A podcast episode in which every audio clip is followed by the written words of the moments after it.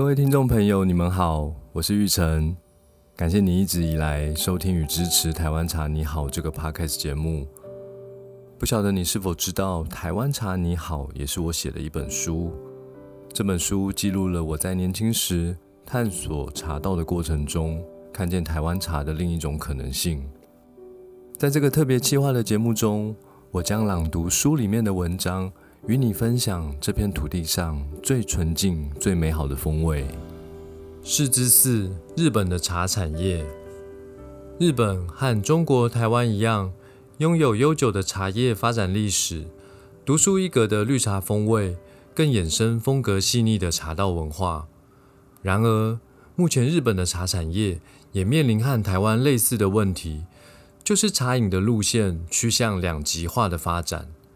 一般人要喝茶，不是选择轻松入手的罐装茶饮，就是得进入艰涩的茶道文化。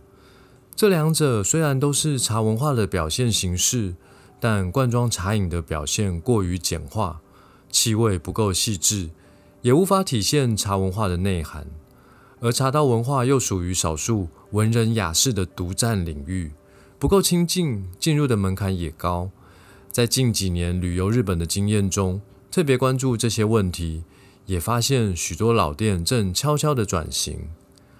有许多传统老茶行都位在早期的批发市场附近，例如台北的大道城就聚集很多百年以上的茶行。在东京竹地市场有一个创立于一九三一年的茶行——乌欧嘎西名茶，因应新时代的转型需求，在不同地点尝试许多新的经营形态。在离原来市场的不远处，打造一间五层楼的竹地新店，空间氛围的营造和温馨的咖啡馆一样，深色原木的桌椅，昏黄的吊灯，随意摆放的书报架，不知情的人走进去，还以为这里是在卖咖啡。不同楼层也有不同的布置陈列，让人可以随意选择自己喜欢的空间，坐下来慢慢喝杯茶。除了在竹地附近的新店，吴欧嘎西名茶在二零零二年在银座的热闹街头，委托著名建筑师建造一间三层楼的茶空间——茶银座，在细长狭小的基地中，巧妙运用传统和现代素材，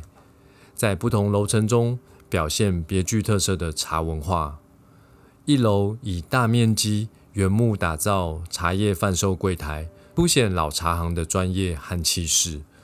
二楼特别设计成煎茶的饮用空间，沿着壁面延伸的两排座椅，可以舒适而随意的饮茶，又可以直接看到沏茶的吧台。三楼运用大量的白色、金属材质和装置艺术，在极冷调的现代元素中，可享用。手工制作的传统抹茶以及和果子。三楼有部分的屋顶还是镂空的，冬天去真的很冷。除了东京，在京都有许多两三百年的老茶行，尽管老，却没有一点墨守成规的守旧感，没有一点固步自封的保守高傲，反而在新时代中积极转型，每一个细节都可以轻易感受到。百年的坚持就是真实诚恳。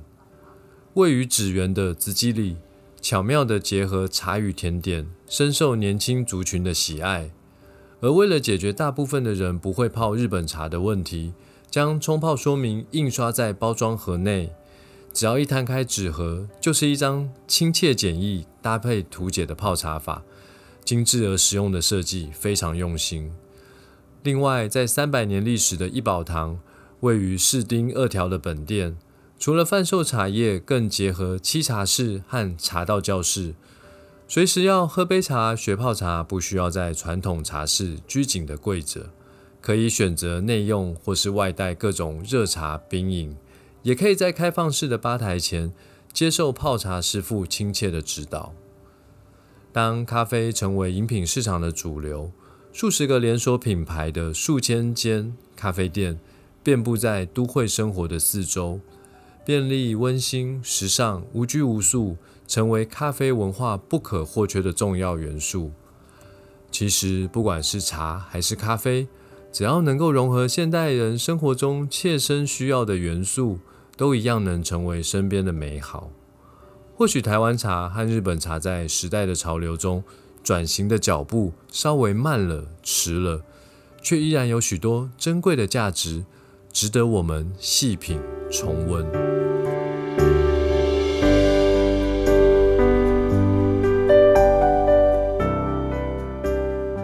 谢谢你的收听。如果喜欢我的节目，欢迎订阅并给我五星评价，以及帮我分享给更多朋友。祝福你，因为一杯茶，每一天都比昨天更好。